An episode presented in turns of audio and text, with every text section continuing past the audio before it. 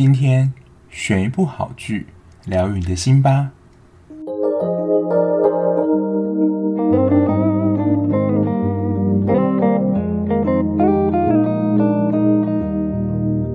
欢迎收听追剧二百五，我是小 B。今天要介绍的呢，就是《Vincenzo Casano》这部剧。没错，为什么要这样假鬼假怪来介绍呢？也就是这一部在 Netflix 只有它有播出的时候，应该都长期的占据了前三名的收视排行。我觉得真的是当之无愧，我觉得非常精彩。但我只能说，这整部戏就给宋仲基帅就好啦，就是整个帅一波。因为我对宋仲基的印象还停留在《太阳的后裔》，因为他后来虽然有演《阿斯达年代记》，不过那一部我就没有看。然后另外一个男主角玉泽言，如果有长期在关注韩国演艺圈的话，就知道玉泽言之前是 T.O.P.M 这个团体的成员。那女主角呢是由全汝彬，她之前有演韩剧《浪漫的体质》，最近还有一部作品 Netflix 上看得到，叫做《暗夜天堂》。这一部我的初始印象就是男主角的名气是大于女主角的，但说真的，我看完之后觉得全汝彬在这部戏演的就是恰如其分，他发挥的刚刚好。那既然片名叫做《黑道律师文森佐》，那文森佐当然就是宋仲基扮演这个角色嘛。但我自己看完之后呢，《黑道律师》这四个字，我个人觉得他比较着重在黑道，因为他在故事里面设定他是意大利的黑手党。我还特地查一下黑手党了，这应该是英文吧？Mafia，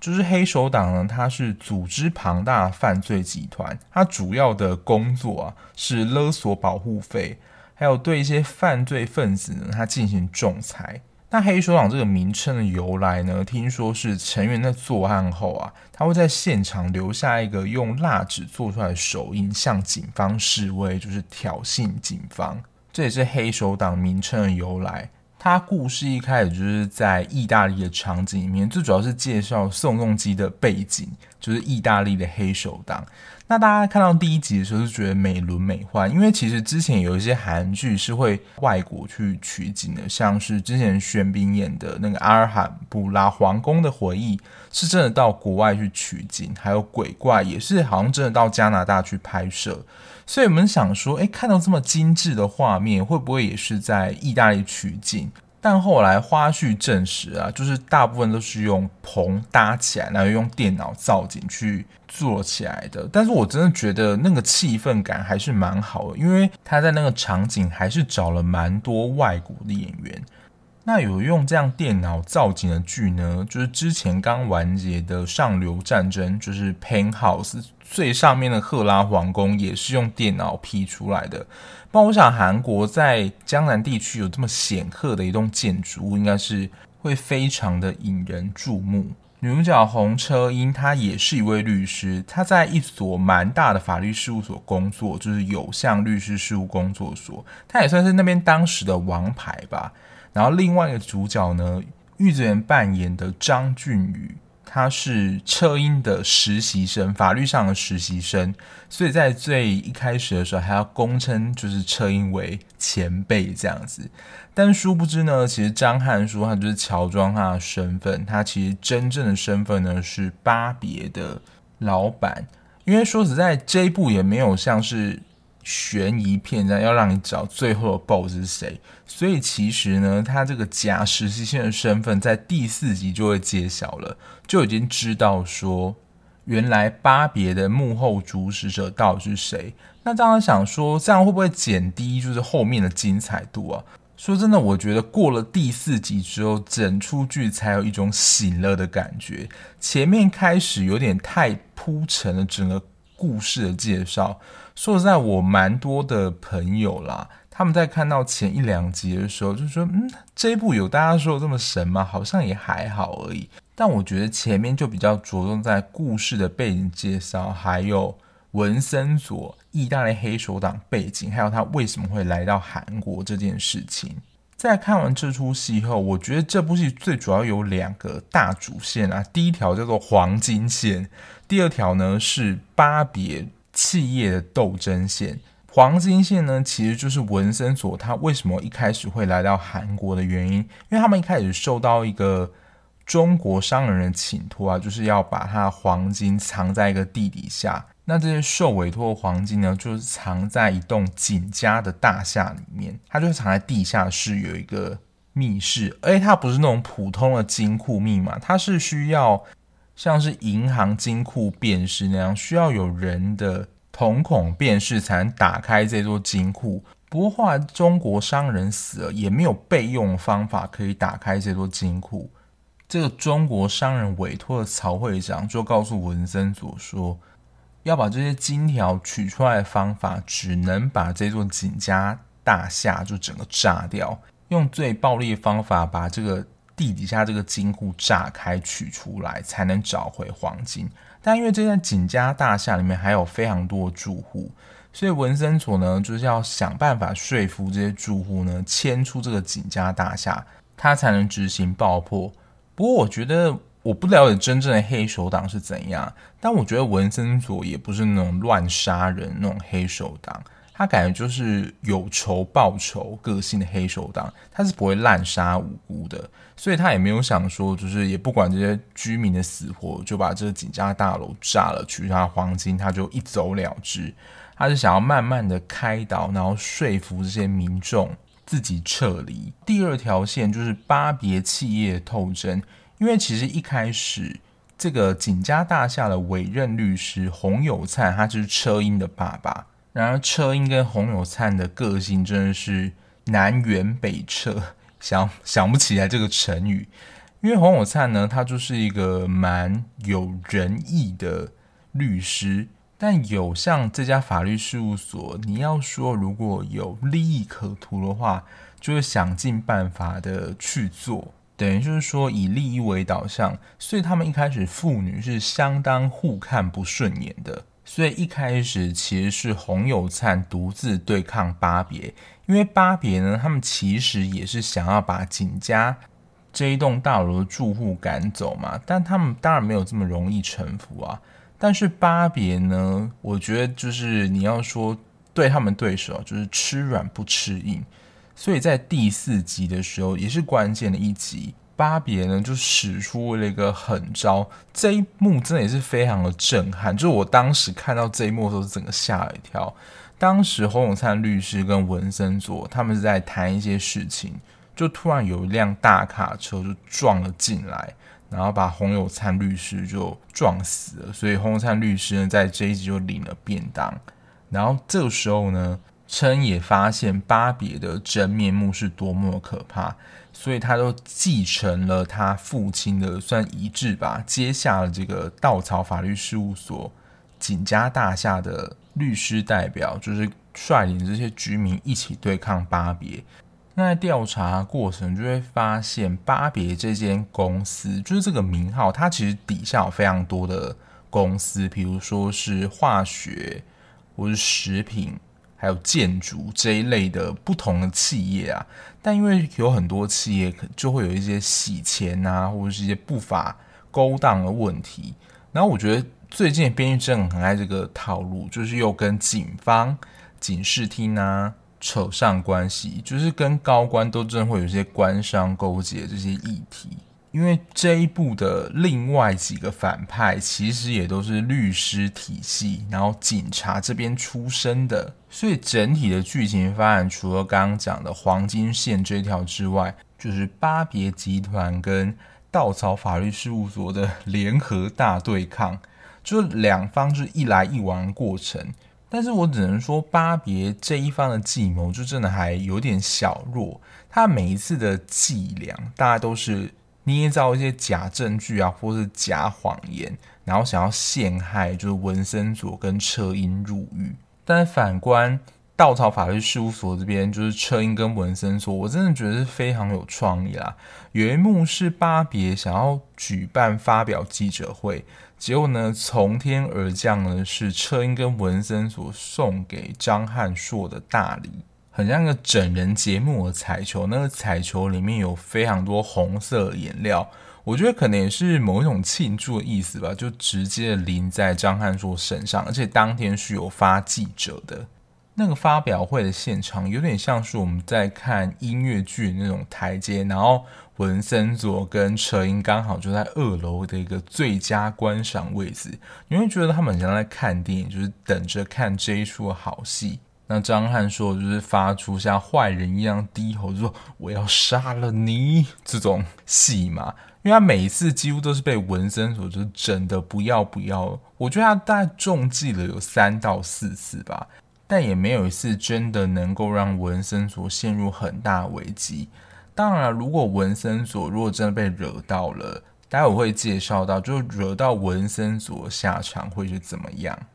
那这一部除了几个主要角色之外，我觉得这一部的配角，不论是正派或是反派角色，个性都非常鲜明，而且有特定几集啊，我觉得应该说每一个小集里面，可能都有一个小配角突然展露了他真实的身份或他真正的本领，你都会觉得就是在锦家大厦里面就真的是卧虎藏龙。然后不知道大家有没有发现，就是其实这一部《黑道律师文森佐》里面，其实有蛮多东西的名称，还有它的设定，其实都跟基督教有关。张汉硕的弟弟张汉书所要建造的巴别塔，其实也是圣经里面有提到的一个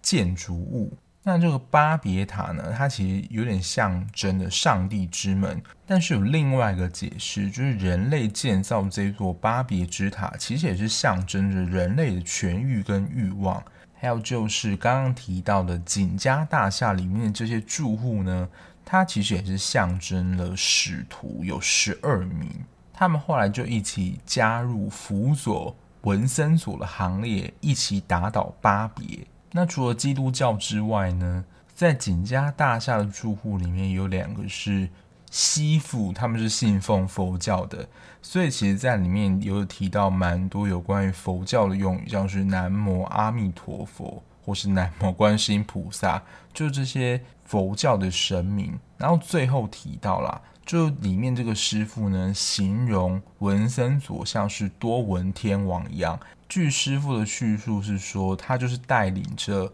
罗刹还有恶鬼一起去攻击那些恶势力方的。等于说，他虽然可能给人的感觉是非常有威严然后凶猛的角色，但其实就是有点像是为民除恶这样的角色。然后我觉得师傅行为也很好笑。他说他这样的行为啦，可能观世音菩萨是不会同意的。可是他这样的行为呢，是会吸引到观世音菩萨注意的。然后就是卧虎藏龙的锦家大厦住户啦，我觉得这些住户真的超级精彩的，就每一集几乎都有一个住户跳出来，展现出你就是完全吓到，说我原来他有这样的本事。有一集就是也是，我记得是巴别那边人，就是带着一些黑道人来闯，他其实想要攻击就是其他的几家主户，然后呢，看似平凡的洗衣店老板，你会觉得他就是练过类似小李飞刀这样的武术，他就拿着一把剪刀呢，呼呼呼，就是。以非常迅速，你很像在看武打片的速度来制止这些来攻击锦家大厦这些住户人，就他保护了他们，然后这时候众人也才会惊讶说：哇，原来洗衣店老板藏有这么好的一番功夫！就不只是这些住户吓到，就我自己在看的时候也吓到了。还有另外一个呢，就是钢琴老师啦，看似平凡的钢琴老师，其他的真实身份是。超厉害的电脑骇客，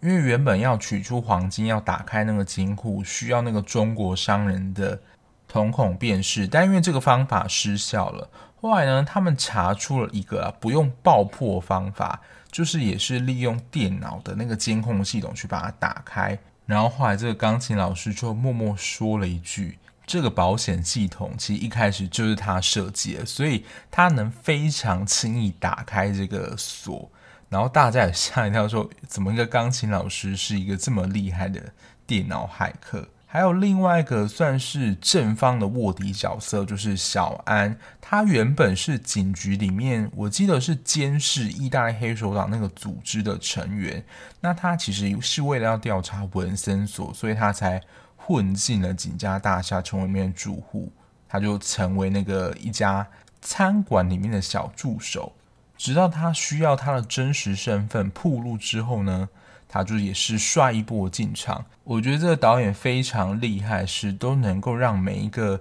小配角有一次发光发亮的机会，你就会特别的记住在他在哪一集有一个特别表现。那当小安向其他人公布他的真实身份之后呢，就也展开跟文森佐一起合作。然后还有一个是和尚，就是刚刚提到那佛寺里面两位其中的和尚。我是看 Netflix 他最新贴出了一个九宫格图啦，就是他在介绍的景家大厦里面住户原本的职业。说实在，我不太记得在剧中他要展现出这样的。魄力跟蛮力，但他说其中一个和尚原本是帮派的成员，因为其实，在某一些场合就会看到这些景家大厦住户跟就是巴别那边扭打成一团，就是非常多的干架场景。但我没有很印象深刻说这个和尚有，比如说特别打动动作，因为像是刚刚的洗衣店老板，还有小安，就是在武术方面也是蛮了得的。刚提到是景家大厦成员嘛，那如果有看过这一部的人呢，有两个配角你一定是不会忘记的，有一个甚至是不是人，有一只呢算是文森佐的好伙伴英萨吉，他就是鸽子。那其实英萨吉呢，他这个名字啊，其实他是意大利非常伟大的一个足球员，他真的算是文森佐最佳帮手。他其实一开始是一只。算是默默无名的鸽子，就跑到文森佐住处，然后就跟他居住在一起。但文森佐就是也在窗边撒一些饲料，就是在饲养，就是英萨吉这样。然后在有一集呢，文森佐就被诱骗到一座大楼的顶楼，然后那时候呢，我记得应该也是巴别人，他们想要解决掉文森佐，然后这个时候呢，英萨吉就发挥了。它的功能，它招来一大群的鸽子朋友，就是妨碍那些要攻击文森佐人，让文森佐有时间可以逃脱。所以英萨吉啊，就是真的是在这边是一个非常强力的帮手。然后还有一个桥段是大家一定也不会忘记，我觉得这一部大家普遍的评价非常高，就是虽然。对抗的过程其实有时候是蛮紧张的，可是它真的有一些黑色幽默，或是某一些桥段，真的会引人莞尔一笑。你就会觉得这个桥段就是那种轻松场合，然后有时候你会觉得有点小尴尬，可是又觉得好笑。其实我不是觉得这一段算是你会觉得在这段戏当中蛮突兀的，因为它其实也是一个计谋，可是其实就跟文森佐这样的一个冷酷的个性，其实差蛮多的。就是金圣哲他在里面演的这个配角。如果大家不知道金圣哲这位演员呢，他其实他在一开始最出名的就是在演《机智的监狱生活》里面，就是那个法子。然后最近一部戏比较出名的角色就是《Swing Home》里面，就是宋江魔化之后，他是另外一个那个变异的那个人，就是后来被宋江有点类似天使形态。吃掉那个人，然后他在这一部呢，也是演一个非常大反差的角色。他是一家银行的行长，因为当时巴别应该是想要扩张势力，所以他们就跟银行借贷。但因为其实巴别的信用不是很好，所以其他银行呢，其实没有很想要借巴别。可是我觉得他们就有点也是勾结的关系，但他们本身有个。特殊的身份啊，就是他是一名同志，而且他是属于爱不到人，就是会对人家家暴那种恐怖情人。然后当时有像应该就是要阻止这间银行去跟巴别去做勾结这样子，所以就要取得一些证据。这时候呢，稻草法律事务所这边当然就使出美男计啦。然后他看了事务长，又看了车音，这时候能够派上场的，当然只有文森佐了。当文森佐就想说，我怎么可能扮演这样的角色呢？就是我这么 man，然后就是一个非常冷酷的意大利黑手党律师，怎么可能去扮演这样的角色？所以这也是形成一种非常大的反差。而且这个银行行长他有自己他喜欢的某一些特殊的特征，然后这时候呢，文森佐还要故意假装表现出这个样子，让这个行长喜欢上他这样子。然后我觉得这一部真的很夸张，就是有一幕真的是，因为我记得他们想要约骑马嘛，然后文森佐就真的骑了一匹白马，就是到这个金圣哲面前。我当初还在 IG 发一个限动说，整出戏都跟你帅就好啦，就真实的白马王子来了。当然金圣哲看到他这样表现，就真的爱上他，但殊不知就是其实是文森佐的计谋。另外一个我觉得有异曲同工之妙的场景，就是他们要去美术馆里面窃取机密资料。文森佐跟车英跟一组外国的宾客交换了真实身份，然后那一组外国宾客呢就被带到暖药寺，就是景家大厦那个和尚住持在那个寺庙里面。然后呢，那一对外国宾客的那个男的其实是原本想要在那个画展里面向那个女的求婚，结果呢，这个求婚的场合就在。寺里面完成了，但他们的伴奏就变成了大悲咒。我觉得这一段真的是超好笑的，就是觉得说，在整部戏可能充满了肃杀之气的氛围里面，还是有蛮多这些幽默的桥段，就是觉得整部戏其实轻松不少，你看了也不会觉得压迫感这么重。但我觉得有一些部分啦，就是你情绪可能还是会受到一些影响，但我觉得有这些幽默的场景。你就会觉得心情好像就比较能够被调和一点。再来我想提的就是反派角色，我觉得这部反派角色其实也算是功不可没。虽然主要大 boss 啊，刚刚就有提到，其实就是张汉书嘛。那他其实还有一个弟弟张汉书。其实他弟弟一开始张汉书就是一个傀儡的会长，因为一开始。张汉硕就以将军这个身份假装嘛，直到后来呢，他就自己跳出来承认说，嗯，他就是巴别真正的会长。然后这时候张汉书的地位就是还是我觉得一直都被他的哥哥操控着，而且呢，他其实我觉得他的心理状态就一直处在一个怕哥哥的这样子一个形象。虽然他中途啦曾经一度想要就把他哥哥就是。暗杀掉，可是我觉得当时啊，他自己还没有做好准备，所以是有点你要说开枪开歪了，所以没有打到张汉硕的致命部位。还有另外算是这两个会长的，你要说诸葛亮吗？就是军师的角色，一个是崔明熙，一个是韩胜赫。他其实就是刚刚提到有向法律事务所的，算是蛮前面的律师吧。他们自己其实也是地检体系出来的人，但我觉得就是也是被利益所蒙蔽，所以他们就后来协助巴别，就是在处理很多法律的事情上。然后崔明熙这个人的特色呢，就是他非常喜欢跳 Zoom 吧他在他的事务所呢，包括在最后啦。就是都是以 Zumba 作为结束，我觉得很夸张。谁会在事务所里面就是上班时间跳 Zumba，然后别人还不能打扰他？但是硬要说啊，我会喜欢崔明熙这个人呢，就只有他是忠心，他非常忠心于就是张汉硕会长。因为其实大家如果有看到，就会知道会长两兄弟其实到后来是有点走向反方向的，所以呢，韩胜赫其实是比较靠。张汉书那边，但崔明熙也提醒他说：“其实我觉得就有点像是政党这样子，如果你选错边的话，其实你没有办法回头，而且呢，可能就会被贴上叛徒。然后叛徒的下场是什么呢？就是死路一条。我觉得崔明熙在这一点啦，作为韩胜赫的学姐，是蛮能够领悟这种社会上的，你要说险恶或是选边站的这种。”下场会是怎么样？提早告诉他。如果有看过的听众呢，可以回想一下，就是最后这些人的下场是怎么样？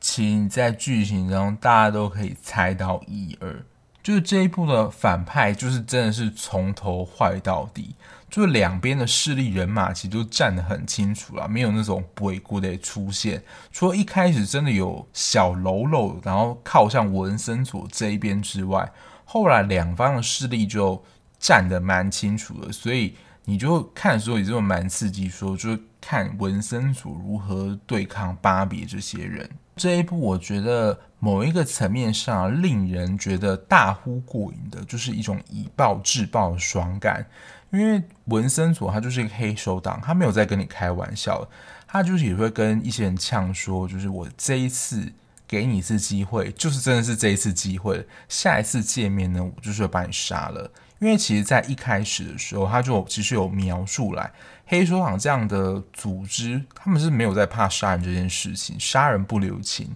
他在意大利一开始的场景呢，其实，在旅馆的场合，我记得就杀了两个人吧，因为他好像被其他家族盯上，所以他后来也向巴别的这些人呛声说，黑手党的方式是不会让你这么简单就死了。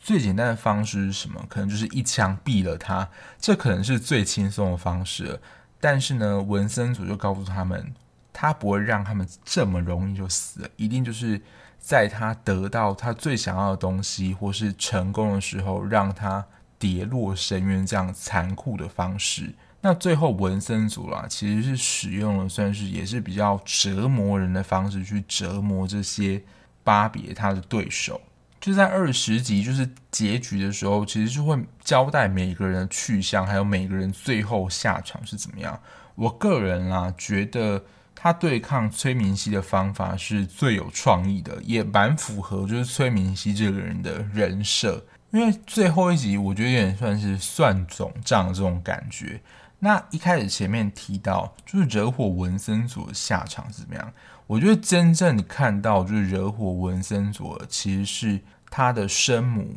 被杀这件事情，因为他的生母呢，其实因为蛮早年的时候，因为一起骚扰的事件，就是冤狱坐很多年。然后他的冤狱这个律师呢，其实都是洪有灿，就是车英的爸爸协助。但是洪永灿过世后呢，就变成车英来协助他。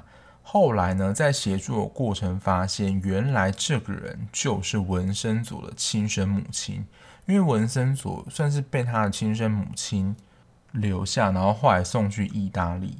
然后有相就利用这一点，就是对付敌人，就是要抓住那个人最痛的点、最弱点的地方。所以那时候呢，崔明熙就派人去医院掐死了他妈妈。但后来文森佐就是没有再客气，因为他其实在医院的时候就碰到那个掐死他妈妈的人，然后就一路的。有点半拷问的方式，叫这个人来带他去指使他做这件事情的人的住所。然后果不其然呢，就是巴别人啊。然后我觉得真的也蛮狠的，他就是在这个枪手呢抵达，就是唆使他人以为能够留下一命的时候呢，从他的背部直接开了一枪，就当场毙命，也算是给。崔明熙跟韩申二还有张翰硕直接来一个下马威，就告诉他们说他们惹错人了，将来你们就是会付出代价。就是我刚刚提到前面会有两边的攻防，每一次呢，就是巴别这边使用一些计谋，感觉好像都使不太上力，反倒文森佐这边一出手，就是马上来一个非常令他们印象深刻的教训。而且说实在，我觉得文森佐某个层面也跟鬼一样，就他出没场合就是非常的飘忽不定，你都会觉得说他怎么有办法出现在这里监狱里，然后别人的房子里？我想说你到底是怎么进去的？你是会通天遁地吗？因为我想了一下，过去我们看的片子里啊。只要是代表正义的一方，应该会是用比较和缓或是合法手段去，你要说惩罚坏人，或是你说伸张正义，这一部完全就是一个以暴制暴，就直接用枪来教训，让他们闭嘴。这边我觉得蛮有趣的，应该是车音的变化，因为文森佐的风格应该就是蛮一致的，他就是这种有仇报仇的这种个性。可是车英他原本就是一个律师，所以应该还是主张用法律啊这种正义的手段让坏人得到就是绳之以法。可是到后来他其实也有点受到文森佐的影响，就觉得巴别这些人呢，他们是没有办法用法律去制裁他们，或是用法律太慢了，所以学习文森佐呢，以这种直接的方式跟他们沟通沟通。某个部分你会觉得蛮爽，就是这些坏人能够得到直接的惩罚。但当然，我觉得这纯粹就是戏剧效果了。在现实生活当中，大家还是寻求着合法的管道，就是戏剧就是能够让我们舒压这种在现实生活中不太可能发生的事情就好。然后，我不知道大家在看剧的时候会不会注意这一出戏的一些彩蛋。除了刚刚在设定提到可能有关于圣经的，像是巴别使徒这些设定之外，其实有蛮多韩剧的元素融入在里面的。有一个其实就是宋仲基他历年来的作品，大家不知道有没有记住一幕，就是在那时候事务长他们在替办公室的职务浇水的时候，他念了四个名字。这些植物的命名呢，其实就是宋仲基他历年来演过偶像剧男主角的名字。因为我自己只看过《太阳后裔》，那时候他在剧中名叫做刘时正，所以在有一株植物，它就叫石正。我是听到那一株名字，我想说这个名字怎么这么眼熟？然后后来去看人家就是写的文章，才发现哦，原来就是宋仲基之前演过韩剧主角的名字。然后在有一集里面，就是装神弄鬼，就真的是装神弄鬼。然后车音就是扮演一个算是江湖术士这样子出来，真的是妖言惑众那个场景。我觉得这个场景也是非常的经典跟好笑。这个场景宋仲基，我觉得扮演成有点也像是书生这样的角色。其实这也是在致敬他之前的一部作品，叫做《陈军馆绯闻》。然后他在当时演的是一个叫做女伶的角色，因为我之前还要去查过照片啊，她真的也是容貌没有什么变化。那时候可能演的时候是二十四、二十五岁，她现在已经三十四、三十五岁了。我觉得就也是吃了防腐剂，这样脸完全没有什么变化。然后我之前在做《山茶花开时》那时有提到，就是调皮鬼这个称号。就是调皮鬼是《山茶花开时》这部里面悬疑线凶手的代号，所以也是被巧妙的融入在这部剧当中。还有在景家大厦住户里面，刚刚那个摔跤选手，后来也加入了文森佐的，就是他后来有几个算是跟班的小喽啰刺探敌情的。大家不知道有没有发现，他其实就是之前演那个《爱的迫降》里面跟着。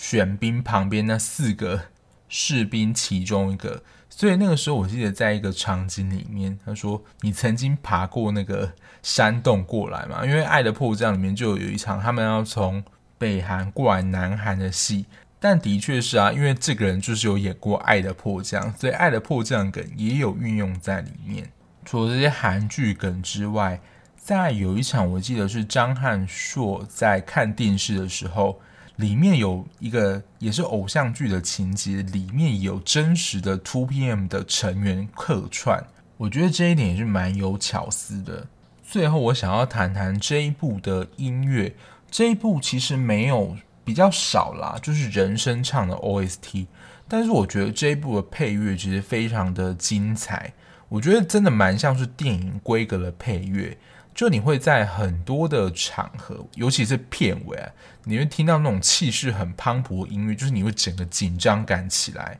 还有一首啦，如果你有玩过就是《RO 仙境传说》的话，就是《诗人》里面有一首布莱奇之诗，我觉得完全就是那个音乐，而且这一首真正还蛮常出现的。